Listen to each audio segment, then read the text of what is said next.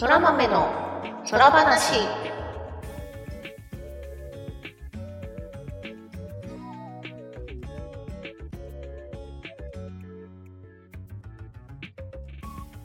そら豆の空話第68回をお聞きの皆様、空日はグミグミです。空日はターニャです。空豆の空話はゲームが大好きという共通点を持ったターニャとグミグミによる雑談配信です。ゲームや趣味の話など多岐にわたってお送りしていきます。はい。というわけで、もう3月も終わりになりかけておりますが、ね、あの、毎週日曜日、来週の手帳のなんかセットアップみたいのするんですけど、はいはい。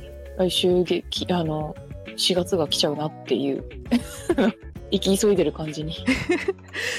土曜日がね、4月1日だからね、もそう。う多くの人は新年度。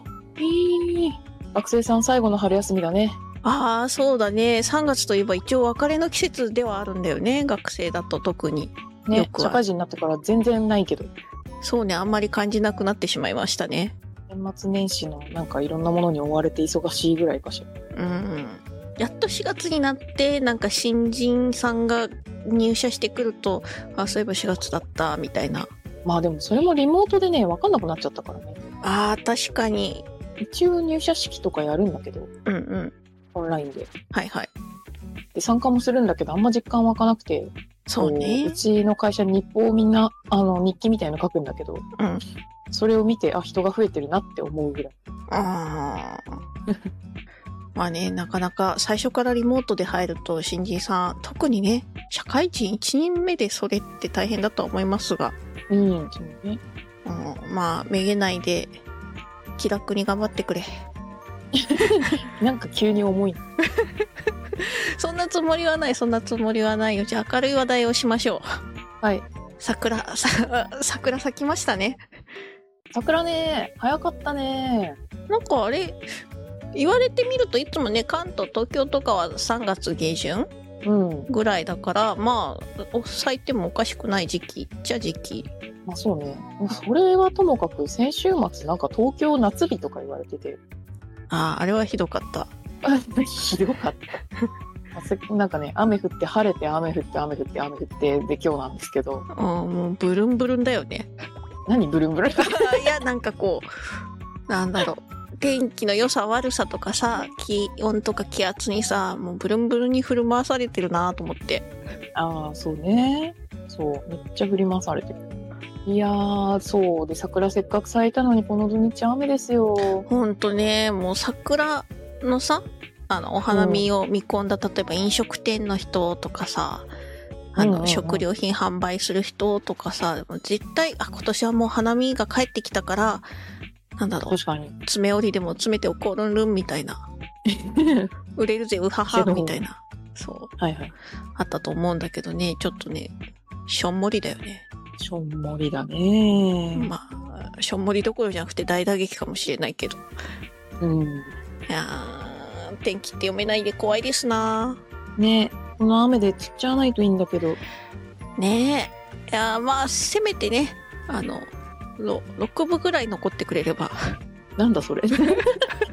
まあそう、そうかな。うん、そそうねう、お花見もうちょっとね、来週できるぐらい残ってくれてると嬉しいですが、ね来週晴れるといいね。うん。はい、そんなことを願いつつの本日の68回です。はい。はい、なんか、軽く近況ちょっと言いたい話があるんだけどさ、はい、どうぞ。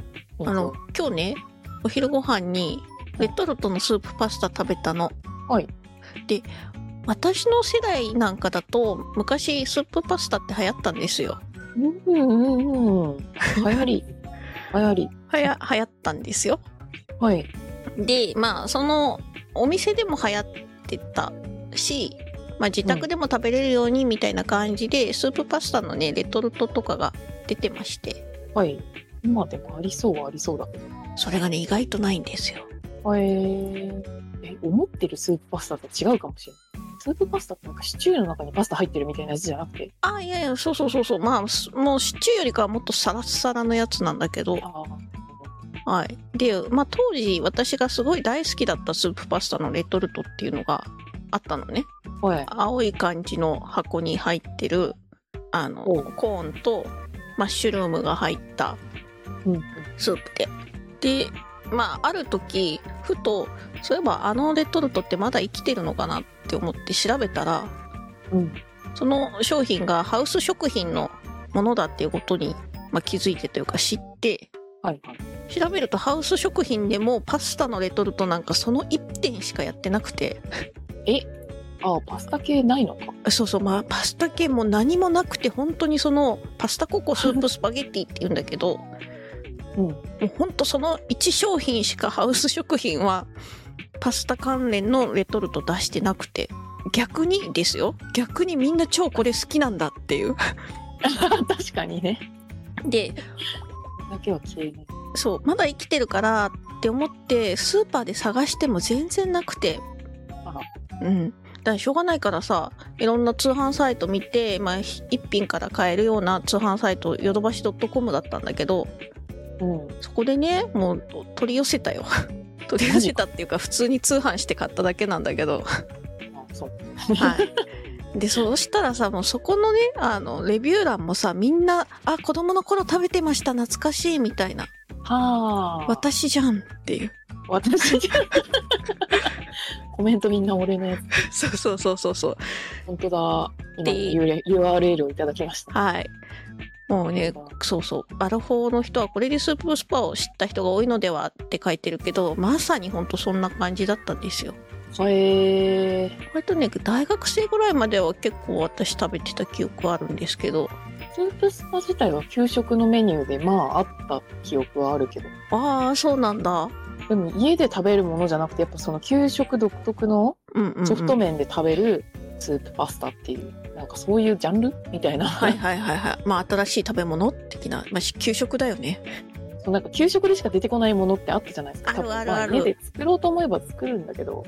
いやでもなかなかね、いうん。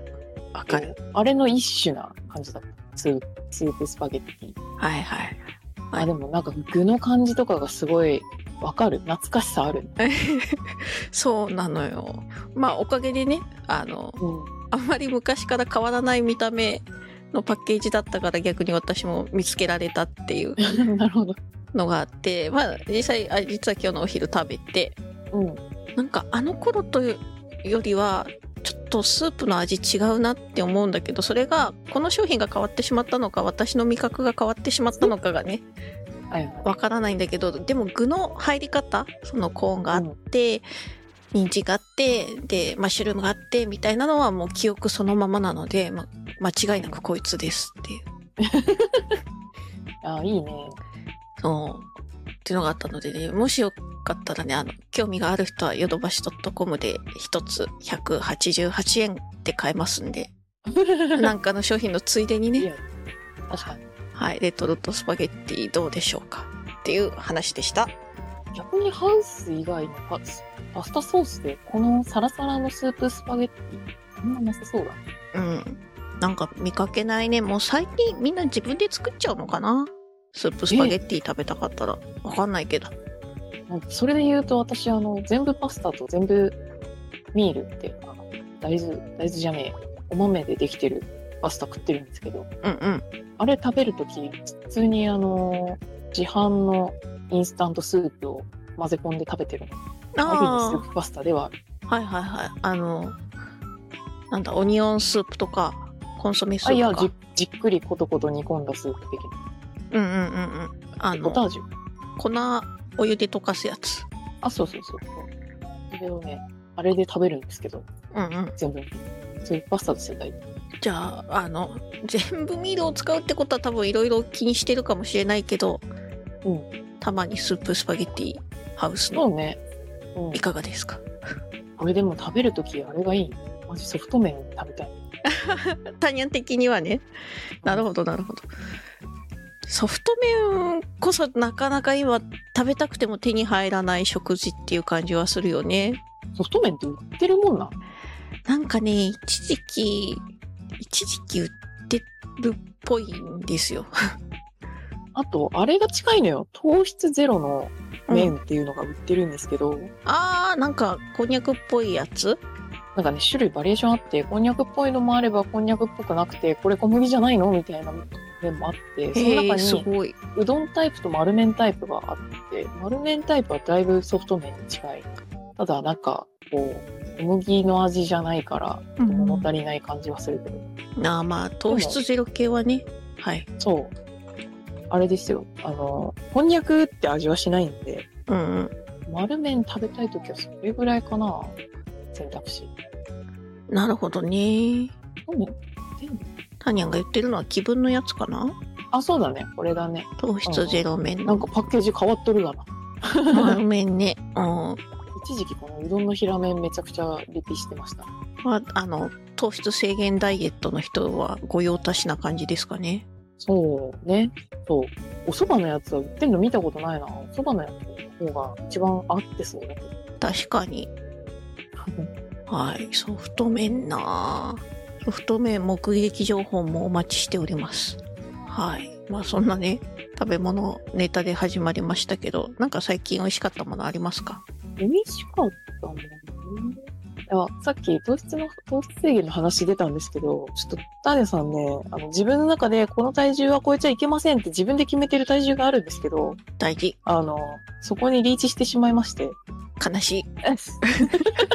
なので、ちょっと久々にまた、あの、食べ物をしっかり管理しよう偉い。ってて、あの、お昼、まあ別に夜はね、好きなもの食べるみたいな感じでやってるんだけど、昼は、なんだっけ、ミックスキャベツ、キャベツミックスはいはいはいを。中心に腹を膨らましてるんですよ。うん。で、キャベツミックスって、あの、ドレッシングが美味しくないとあんまりパクパク食べられないんで、美味しいドレッシングを探すんですね。いいですね。はい。で、前に糖質制限した時に見つけたのが、安本醤油さんの燻製ナッツドレッシングっていう。嬉しいうんてか、安本醤油のなんか燻製ホニャララシリーズがすごい美味しくて、うんうん。燻製醤油とかいろいろあるんだけど、燻製醤油はね、ゆで卵にかけるとめちゃくちゃうまい。えー、燻製卵みたいな香りになる。いいですね。その燻製ナッツドレッシングで、まあナッツ入ってるドレッシングすごい好きなの。うんうんうん。めちゃくちゃリピしてます。いいですね。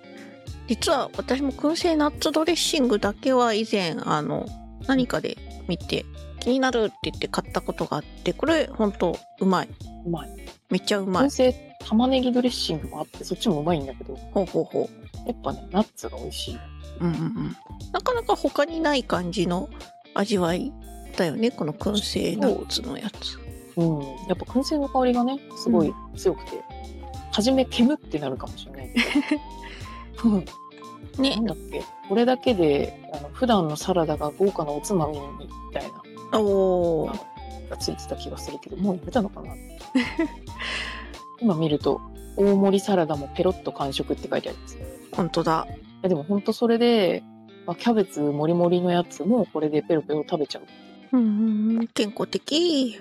まあ、ただちょっと高くて量が少ないので、うんうん。もったいない感じにはなるんですけど。まあでも、そうなんですよ。なんかそうやっていいものを合わせることで飽きないで食べるっていう素晴らしいね。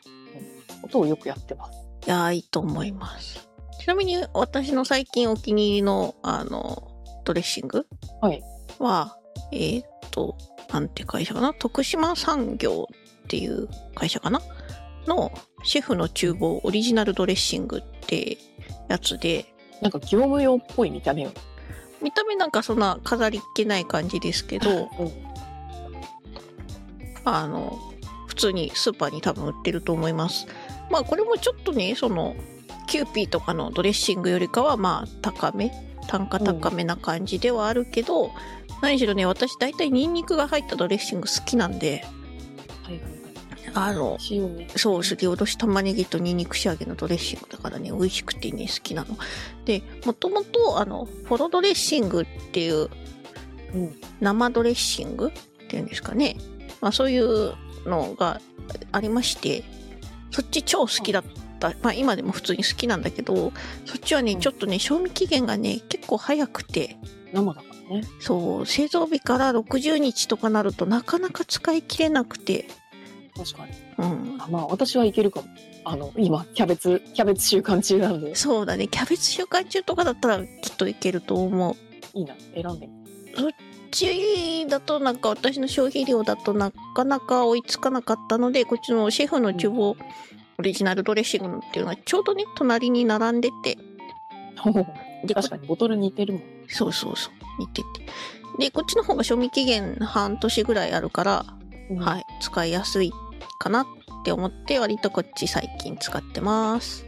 あ、まあ、フォローもそうだけどね、やっぱニンニクが入ってる系ですね。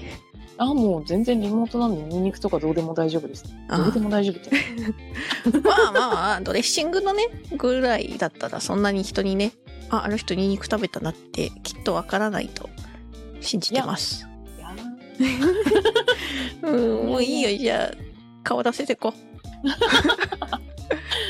はい、皆様ね、おすすめのドレッシング、これは一押しだ、みたいなのあったら教えてください。教えてください。ターニャさんがキャベツを食べるときに使います。うん。まあ、燻製ナッツはぜひ見つけたら食べてみてください。大変美味しい。うんうん。私もスーパーで見つけたことあるので、きっとどこにでもあるはず。サラダとかじゃなくて焼き魚とかにかけても美味しいの。あ、あー、そういうのもいいね。うん。いろいろ、そう、使い方も含めて何かおすすめあったら、ぜひ。はい。はい。というわけで、えっ、と、今週もいろいろと前回のコメントをいただいております。ああ、はい。コメント、ありがとうございます。ありがとうございます。はい、じゃあ私から読みますね。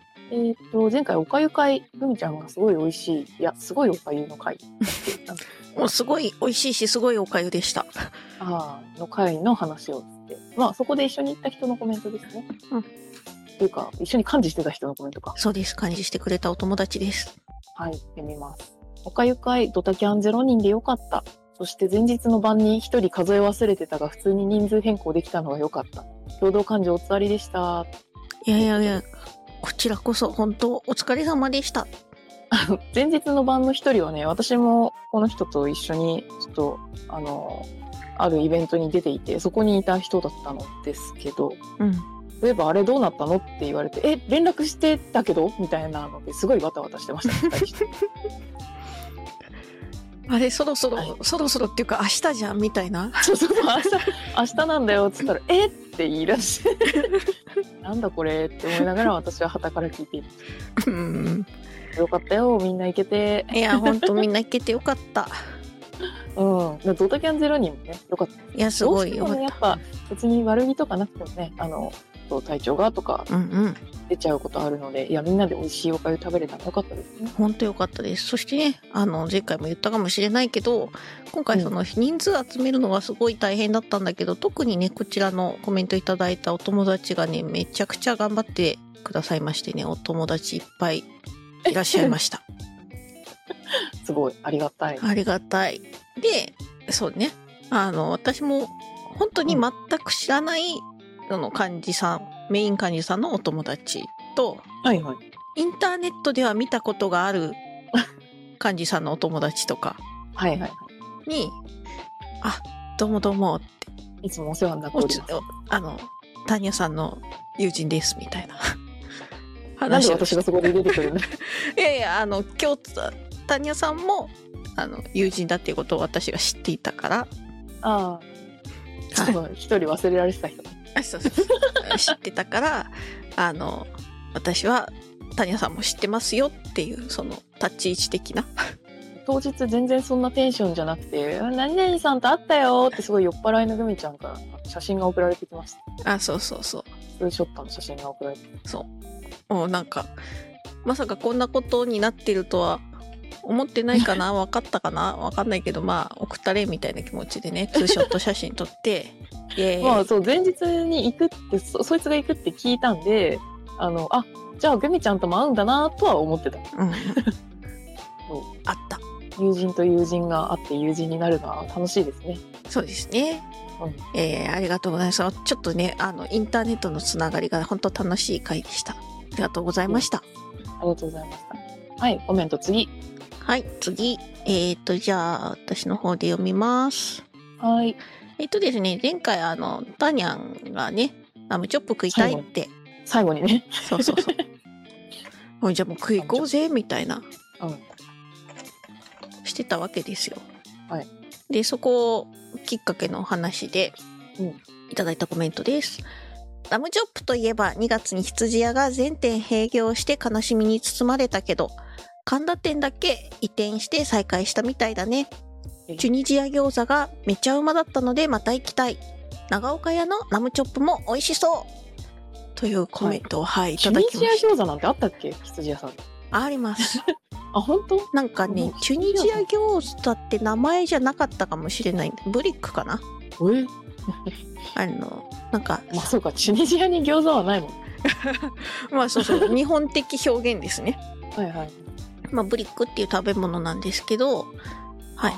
あの、皮の中にね、あの、卵と、チーズだったかなあと、ひき肉とか入った美味しいやつがあって、えっ、と、そう、あの、ビストロ羊屋さんってもともと、代々木の方とか、四谷とか、で、で、店舗があって、そのラム肉の料理とかをね、いろいろ出してたり、あと、えっと、グルジア、今はもうグルジアって言わないんだっけ？えっと、ジョージアか。っていう国のワインを、ョージアワイン。ジョージアワインを出してたりして、割とね、なんか、そう、あの、ワインも安価で美味しくて、食べ物もラムで美味しくてってすごいお気に入りだったんですけど、2月にその、経営が悪化しちゃったみたいで閉業しちゃったんですね。やっぱ、あれよね。やっぱ、そうね。営業的、営業じゃない、影響。とかね。まあ、いろんなとこに店舗出してたっていうのもあるのかなわかんないけど。で、その中の1店舗だけがまた移転して再開というね、情報をいただいたので、これは絶対行かなきゃ。そっか、神田か。神田も、神田っていうか、あの、秋葉原方面も結構お店閉まっちゃってね。ああ、やっぱりそうなんだ。うん。まあでもこうやって人が戻ってきたら再開するお店とかもあってくれたら嬉しいね。うん、嬉しいね。なんかその、やってた中の人が別の店名とかでね、また似たような、この、美味しいお店をねそうそう、再開してほしいよ。やってほしい食べた分の羊のフィギュア置いてってくれるのここだっけ？あ、それはまた別のとこですね。あるんですよ。なんか、卓にちっちゃいミニチュアの芝生が置かれてですね、あの、食べた分の羊のちっちゃい、ちっちゃい羊のミニチュアが ポチポチ置かれていくっていうお店があるんです。それはあれですね、メリノですね。あ、メリノさんか。はい。秋葉原にあるしゃぶしゃぶメリノ。こちらもね、美味しいですよね。なかなか残酷ですよね。お前を食べたぞっていう。そうそうそう。あ、羊ちゃんいっぱい来たね、いっぱい食べたね。うん美味しいね、美味しいねって。いや、羊系はね、マジで好きなので、まあ、匂いね、結構苦手って方もいらっしゃるかもしれないですけど、あ、好きな人ほんと好きよね。き肉ってなるから。そうね。じゃあちょっとその肉に関連してもう一個ちょっとコメントを読んでしまおうかな。はいはい。はいはい。あの、やっぱり同じく、そこのラム肉のね、うん話で、えーっと、YouTube の方でね、コメントいただいてました。ありがとうございます。ありがとうございます。ラムチョップ、ラムしゃぶ、いくらでも食べられるのでカロリーゼロですね。そう。そう。まあね、ラム肉はね、オルニチンで脂肪を燃焼させてくれるから実質カロリーゼロなんですよ。っていうレッスンを返してますね、グミちゃん。はい。もう、あの、ろくろを回しながら多分言ってます。なるほど。いや、でも、なんかあの、冷凍のラム肉、そのまましゃぶしゃぶして食べたお店とかさ、うんうん。あそことかももうほんと飲み物みたいな感じだったよね、ラムしゃぶ。そうね、ラムしゃぶ金の目ですね。うん。金の目もうまいんだよなうまい。あとね、食べ放題っていいよね。あ、そうね。食べ放題、飲み放題もつけて。うん、端から端まで全部スススイってやってドーンみたいな。そうね。鮮度が良すぎて凍ったままパクパク食べれるっていう。うん。いやまあ良くないー、んだろうけ美味しい。そうね、ちゃんと火は通してだろうけど、いやでも普通に美味しい。ど。金の目さんはね、ほんと美味しいのと、コロナ禍であの通販強化してて、うんうん。あの、会社の人に勧めたら買ってくれて食べてましたね。すごい美味しかったです。うんうん。あの、よく一緒にラムしゃぶとか食べて行ってたお友達も通販できるって知って通販してましたね。遠方済みになっちゃったフレとかも買ってました。いや、もうほんと美味しいんですよ。ラムしゃぶ美味。しい。美味しい。あと、スープもセットでついてくるから、そのままあの、しゃぶしゃぶすればいいあセットー、もあるので、お手軽だね。手軽、美味しい。おすすめです。おすすめ。はい。まあこっちね、ラムチョップも食べるのもいいし、ラムしゃぶを食べるのもよし。またね、こうカロリーね。ゼロなので。そうそう。カロリーゼロなので、そう。かタニャンカロリー気にしてるみたいな 話をさっきしてたけど、ラム肉ならええやろ。しゃぶしゃぶだし。しゃぶしゃぶだしね。許される。許される。はい。というわけでコメントありがとうございます。ありがとうございます。はい。で、あともう一つ最後に。はい、じゃあ私読もうかな。あの、前回私がすごいお兄さんが、お兄さんが？違う、散財しすぎて、佐川のお兄さんがめちゃくちゃ来てくれたっていう話をしてまして、それのコメントをいただいたんですけど、散財部に入ると、ヤマトのお兄さんに認知されます。かっこ経験って書いて。ありがとうございます。わかる。やっぱり散財部は感じるところなんですね。でもね、最近佐川のお兄さん交代しちゃって、なんかローテなのかわかんないけど、なんか、もはやあの天気の話とかしちゃうぐらい仲良しになってた佐川のお兄さん、最近来なくなっちゃったのよ。わあ、そんなに、そんなに仲良くなることってあるんだ。あるある。雨降ってきちゃいましたよって言われて、あ、マジで？じゃあ買い物行けないわ、みたいな話してて。ええあああまり一人暮らしでね、こう、そういう感じになるのちょっと怖いこともありますけど。まあまあまあまうん。いや、そうなんですよ。そのぐらい来てくれてたというか申し訳ないですけど。でも、その人、あの、一区画隣のところになったのかななんか、私が買い物行く途中でたまに道端で会う。あ。ああ、ペコリみたいな？あ、そうそうそうそう。あ、どうもどうも。なんで、なんかこう、ブロックごとに担当が違うんだろうな、みたいな。うんうん。まあもしかしたらね、ほら、あの、社員が増えて、そう。人手が増えたのかもしれない。うんうん。お兄さんの負担が減ってるのかも。減ってるのか。ヤマトはたまにお姉さんが運んでくれます。ああ、最近女性もね、見ますよね。めちゃくちゃ明るくてかっこいいお姉さうん。ん。助かる。いやー皆さん、本当お疲れ様です。ありがとうございます。あのー、皆様がいらっしゃらないと私は生きていけないので。そうだね。はい。はい。本当に感謝してます。たまに、あの、暑い日とかお茶の缶とかあげたらいいのかなって、もうガチで悩んでたよ。うんうんうん。でも、一応陰キャなんで、あんまりうまく言えんという。確かに。そう。はい。まあコメントもね、ありがとうございます。というかありが、とうございます。過去経験だから、きっと、この方もって感じですね。散財部っていう言葉が通じるのがちょっと嬉しいですね。あ私は部長じゃないですよってずっと言ってるんですけど、みゆちゃん。あ、あは過去疑問。いやーなんか犯罪部の部長をするのは高いものをやたら買う人なのかそれとも安いけど頻度が高い人を言うのかみたいな戦争があってですねうんうんうんうん。確かに。それは難しい問題。譲り合いです部長んなるほどね。そんな散財部部長にさ、部長じゃないの？そうだ、なんか今ね、もう唐突に思い出したんだけど、今日本橋三越でインクのフェアやってるらしいですね。なんてことを？おいこらーいやいやいや、今日私、あの、ツイッターで見かけたから、あの、詳細をね、あんまり知らないんですけど、インク沼祭りっていうのがやってるらしいですよ。ほんとそのままインク沼って名前をつけるんじゃありません 困るでしょううわーしかも売り場めっちゃ素敵じゃんほんとね、素敵だね。なんかツイッターでその見たときは、あの、私は2万円分買っちゃいましたって言ってました。その人に部長をお譲りしたいわね たか存じませんはい。まあなんか、日本橋三越本店の、まあ、そういった催催事スペースというよりかは、ステーショナリーうんステーションっていうエリアみたいですけど、すごい素敵な感じ。いいね。限定インクだ一品物とかに弱いよ一品物ではないんだ4月4日までやってるらしいので、まあ平日とかさ、あそうだね有給をあの 前回も言いましたけど有給を消化しなきゃいけないのでうんうんうん。それで行こうかなそうそう。あの、平日だったらね、結構空いてると思ったりするし。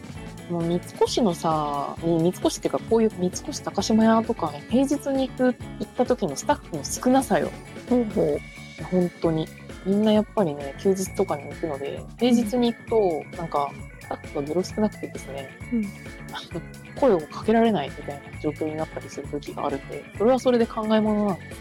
ああ難しいね。そこはなんかいっぱい声かけられるのも嫌だし見られるのも嫌だけど必要な時にね、声かけられないのもちょっと悲しいね。まあ、催事場なら、てかこれなんかすごい、展示がすごいから、うん見てるだけでね。これ何はいっていうちょっとあのシュッとね散財ネタを突っ込んでみました 最近でもインク買ってないんですよ。あつまり買ってもいいということ？あ、そういうこと？なるほどな ほえー。そういう妖怪みたいじゃん。沼の下からシュ。ッまあ否定はしないが沼の中から手を出してるのか沼の外から背中を押してるのかえー、てか、こんなステーショナリーショップなんてできてたんだね。ね私もこれあ見て初めて知りましたしかも1周年記念って書いてあるからまあ1年前にはできてたんだねでも1年か、じゃあ知らんわ。うんうんえー、なんか展示のされ方がすごい宝石屋さんみたいだね。いやーいいじゃんこういうイメージを持ってさ飾られてると余計欲しくなっちゃいますよね宝石みたいに言ってんの？あれか、高級万年筆の部類だわ。はあ。まあまあそれはそれこれはこれようん。インクはね、お手頃なんですよ。ペンに比べたらねそう。まあ、使い切れないっていう難点がある。うんでも、使い切るもね、最近あれが、あの、呉竹さんの、なんだっけ、空っぽペンっうんていう、あの、インクを染み込ませて使うペンとかがあって、あれ、万年筆インクにも使えるんで、いいよねあのいい。万年筆だとちょっとこのメンテナンスとか大変だなみたいな人はねその空っぽペンで入れて使うとマーカー代わりに使えるって感じかな？そうそうそう。普通の水性ペン。うんあの、万年筆インクって水性なので、水に濡らすと全部ビャーってなっちゃうんだけど、まあまあ、普通の水性ペンとして使えるので、おすすめです、空っぽペン。空っぽペン周りでね、こう似たようなのを探すと他にもいろいろあった気がする、最近。空っぽなんとか。いやもうね気づいちゃったんでしょメーカーも売る側もインク沼という存在にね、そうね、それ自体はもう3、4年ぐらい前からかな。こうやってこの中で逆に落ち着いちゃったんじゃないかな、ちょっと。あイベントとかもなくなってきたしうん。あ、でも、お家の中でやっぱ、それこそ、おうち時間でいろいろ変わる人は増えたのかもね。だから、うんうん通販とかは盛り合ってるかもしれない。はいいいね。ぜひ4月。でも、もうすぐか。そうねもうあ、でも、あの、フェスじゃねえわ。なんだっけ。フェア。フェアじゃなくても、あの、このお店自体はあるだろうから、行うんうんうんってみたいな。はいぜひ晴れた日にでも行ってみてくださいはい。あの散財ネタをぶっ込むきっかけをくれたコメントくれた人 ありがとうございますありがとうございます。熱く語ってしまいました。ついつい長引いちゃったはい。というわけでコメント今週もありがとうございました。ありがとうございました。はい。お気軽にねいろんなプラットフォームでコメント寄せてもらえればと思います。はい。今週なんかありましたかっていう話なんですけど。そうね、ゲームで言うと、あの、ちょっとミスキー熱というか、ミスキーでいろいろごちゃごちゃやるのが私は片付いたんで、やっとゲームに戻ってきて、ほんほん。あの、ホグワーツレガシー久々にやって、やってましたけど、おあの、久々だとやっぱり酔いますね。それはいかんともしがたいね酔いますねそうなのよ。どうしても。いやいやね私もちょっと久しぶりに1時間ぐらい詳しい触ったけど、まあ、1時間だったからねうん。あんまり酔わなかったけどいやでももう、なんか、あの、クエストのマークとかさ、うんその辺の動物とか、なんかこう、何かしら追いかけてるじゃん、ずっと。そうねそういうき気づくと5時間とか経ってる。本当なんかね1時間やっただけじゃねろくに進まなかったようん。なんか、あの魔法を覚えるためにこのサブクエやんなきゃってやってるとメインストーリー進まないしはいはい。でメインストーリー進めようとしたらあ絶対これから先なんか話が大きくちょっと動くから なんかダンジョンみたいなのに入りそうだしこれ絶対時間必要じゃんって思って1時間経ってあ今日はここまでみたいな あと私はね、昨日あの動物飼育が解放されまして、あはいはいはいうんうん、普通の部屋で。ありますねああ、あれも沼だね。あれも沼というか、その、まあ新しい、普通の部屋の中に新しいフィールドというかエリアが開放されて、でそこにも家具とか置けるのよね。あそうなんだ置ける。だから君の、君の思い通りのファームを作ろうみたいな。へえだからその置ける家具にさ、家具どころか家とかもあってさ、家を置くってなんだみたいなね。魔法使い恐ろしいな。ね。家を置いて、柵を作って、自分だけのなんかこう、うん、うん、田舎の、あ。田舎の自分の農場が作れるあるね。あったね。動物物語じゃないや。農場物語とかね牧場物語か。牧場農場物語。まあまあ大体そまあああいう感じ。ううん。いやもうまですわ。でも本当やってるそれやってたら多分進まないからとりあえずメインをできるだけ進めるように今切り替えていってて。私もそうしようと思いました。あとどうしてもコレクションとかに気を取られてしまってまあそれで時間かかる上に酔うので探し物とかして、まあ、それよりは1周目は早くストーリーガーってやってあと私はアチーブメントとか取りたいのでそれは2周目とかにしようかなとか思いながらやってますけどやっぱり道端でなんか謎解きとか見つけるとやっちゃうっていう。うんうんうん。まあ要するにゲームとして超面白いんだけどね。確かに。時間がね。うんあとやっぱ世界観がいいわ。もともと好きだからね。うん。よきよき。なんか、そう、通りすがりに石像がこっち見てくるのとかたまんないよね。魔法の世界って感じ？そう。いや、あと量がね、あの、4つあるじゃないですか。はいはいで、まあ、微妙にネタバレ的な話なのかもしれないんだけど、あの、各量でこう、見れるものが違うというか、あの、風景が違う。うん寮の我々中レねイレイブンクローじゃないですか。はいはい我々っていうかえタニアさんはねあれ？ルミちゃん違うんだっけ？うんうんじゃああれよグリフィンドールよあ、そうかそうか。グリフィントール来たの。うん。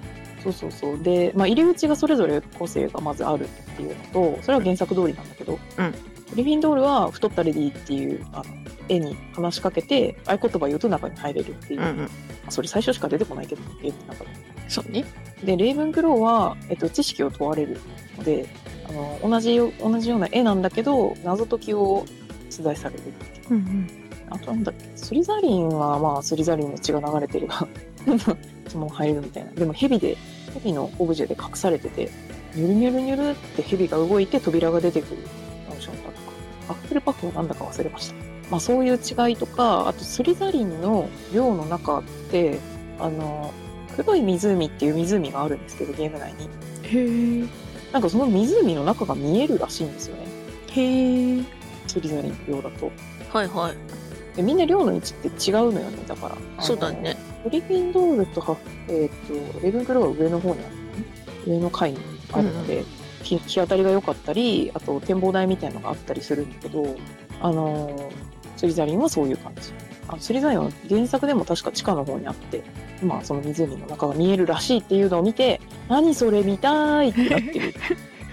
別キャラ作って他の寮に入んないとだね寮の中見るだけだったら最初ぐらいでいけるじゃん。最初に、あれじゃん。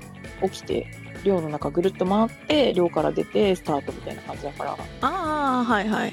あそこまで全寮でやればいいのか？まあそうだね。寮の中をぐるぐるしたいんだったらそれはそう。まあ大変だと思うけど。それで言うとグリフィンドールとかはやっぱ原作と同じなのかなみたいなの気になってるし、うんうん。ハッフルパフは何も知らなすぎて気になるし、なので、まだまだ全然飽きないというか、やる時間が、やる時間って酔ってもいいっていう時がなかなかなくて。うん。そうね。難しいね。そうか。メイン酔いをするといえば最近、うん。あの発売されました RE4 ですよ。あー、えーっと、レジデントイービルバイオです。バイオ、はいはい。バイオハザードレジデントイービル4うん。の評判めっちゃいいしゲームとしても面白いみたいなんだけどやっぱり画面酔いね。あの画面酔わないよ設定みたいなのももちろん。そうそうあるからしかもそれがワンタッチであ、そうなの？そう画面酔い防止モードみたいなのピッて入れるとあの、大体ほら、あのカメラの追従がとか揺れがみたいなのはオフされる、えー、はい、そういうのがあるらしいんだけどね、そう。やっぱそう、あの、人によると思うけど、そういうのないと結構厳しいと。うん。いう話を聞いてたりするし、あと、その、もうバイオ大好きっ子が私の、まとチャイナさんも知ってるようにフレンドにいるわけで、あの、ぶっ続けて5時間やっちゃったってへ、みたいな。ツイートを見て、はいはい。よかったよかった、楽しんでるなって思ってるところです。バイオ4っていうか、バイオ RE4 のといえば、公式がちょっと頭のおかしい動画出してますけど、ああ、名作劇場ね。そう、大丈夫なのかって思ったら、ちゃんと日本アニメーションも関わっているという、むしろ日本アニメーションが作りました。うんノリノリかーい。いや、あれはね、名作劇場でしたね。おじいさん凶暴化してるけど大丈夫か？俺さん襲ってくるからね。あと、犬の背中カパーしてるけど大丈夫か？まあ、バイオハザードだからね。まだ見たことない人はぜひ見てください。あの、大丈夫かって思うと思います。うん。いや、もう、大丈夫。どっちも公式でやってるんで大丈夫。大丈夫。大丈夫だし、公式がね、あの、プレイヤーのね、ミームを全部ひっくるめてドーンってやってるからね、面白い。コパイのペラペラソースを公式が言ってたからね、字幕付きで。そうそうそう、ひらがなで書いてあるって。うん。いいんだ、それってなって。あれね、なんかさ、日本語っていうか日本人がやってるからそういう風に聞こえるのであって、そう、か外国語をね、普通に喋ってるわけで、ちょっと英語なのかどうかわかんないけど、もう英語ではなかった気がする。ただ、あの、この、このバイオ名作劇場って多分海外版もあるよね。ないのかな？あ、出てる英語版。あ本当に？じゃあ英語版であそこのおっぱいのペラペラソースネタはどういう扱いになってるのかがねちょっと気になりますね。えっとですね、後で探したい人向けに言っとくんですけど、バイオハザードチャンネルっていうのと別に、レジデントエビルチャンネルがございました。ああはいはいはい海外ではね。はい、ございます。あのレジデントエビル4、本当だ。マスターピースシアター、ヘルプアス、オールドマン、助けておじいさん。本当だ。後で見よ確かにあの名作劇場は海外でも放映されてたっていう話は聞いたことがあるのでう。ね、なんで、名作劇場ネタだっていうのはきっとわかるわ。かる。おっぱいのペラペラソースが日本人がそういうので笑ってんだなはははっていう感じなのか向こうではなんか別のなんかミームがそう生まれているのかはちょっとわかんないですが確かに。こういうの見るのも面白いね。うんはいいやーねもう今年は対策だらけっていう話本当だよ。はい。えーでまあもうもちろんすでに発売されてるワイルドハーツとかさうん。ウォーロンとかも十分対策としてまあなかなかその我々の周りであの辺をやる層っていうのがそこまでいない。いるにはいるんだけどね。たくさんはいない、うん。プレイヤー人数がすごい多くて対策ってなるとこのなんだ？バイオ4が、うんあの切り口となって5月にはもうゼルダも出るしそうね。6月にはえっ、とまあストローク個人的にはとあと FF16 ですよ FF16 はいはいはい。もうばだってあれでしょ？ゼルダまではもう2ヶ月切ってるしうん。FF16 ももう3ヶ月切ったわけですよちゃったね。あっという間よあっという間 そうそう。今やってるゲームを片付けておかないと。そうね。ぼちぼちちゃんとちょっと計画的にやらないとやばい。うん。あと、なんかこう、発売直前だな、みたいな発表というか、なんちゅう、盛り上がりがあるよね。あるある。特にねあの昨日一昨日ぐらいに、はい。パックスイーストっていう、まあ、ゲームのイベントで、はい。FF16 のプロデューサーとしてヨシピーと、まあ、翻訳としてコウジがパネルセッションとして登壇して、まあ、そあのパワポ見せたり実機での動画とかムービーとかを見せながら FF16 の紹介してました。1時間ぐらい。はいはいはい。まあ、それ見たんですけど、うん。詳しくはあまりその事前に情報を入れたくないって人もいると思うんで、はい。ふんわりと話すと、はい。まあ、そもそも実機で動いてました それはあのね、9割すぎるだろ。ふわりすぎたか今動いてなかったらみんな、あ、これ冬だなって思うレベル。確かに。ああとね、何がすごいってね、草かな草がすごかった。あの、FF14 をいつもやってると、まあ、そもそもね、14ってもう10年続いてるゲームだから、まあ、あと音源だしね。恩恵だからもう、あの、全然比べるポイントではないのは分かってるんだけど、うん。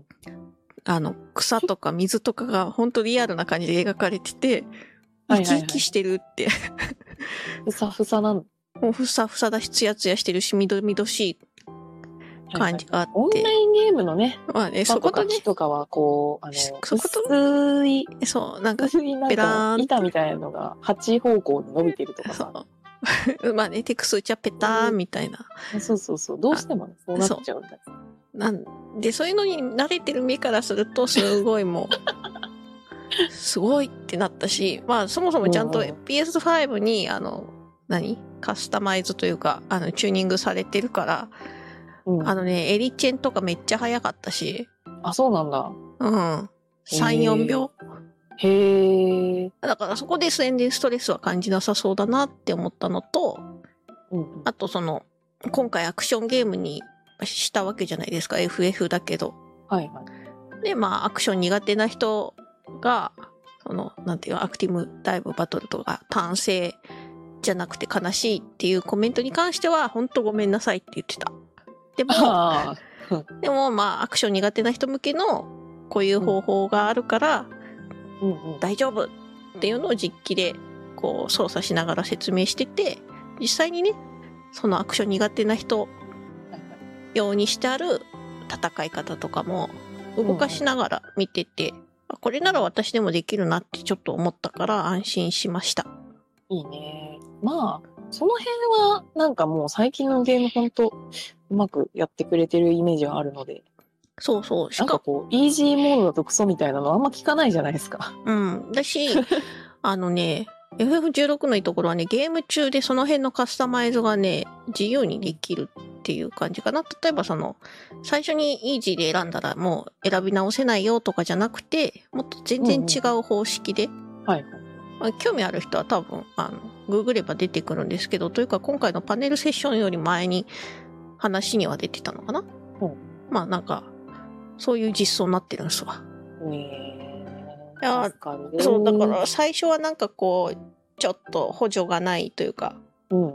とノーマルみたいなやり方をやってみても、もうダメだおってなったらうん、補助があるやり方に切り替えてもいいし、まあその辺はお好みでって感じだと思います。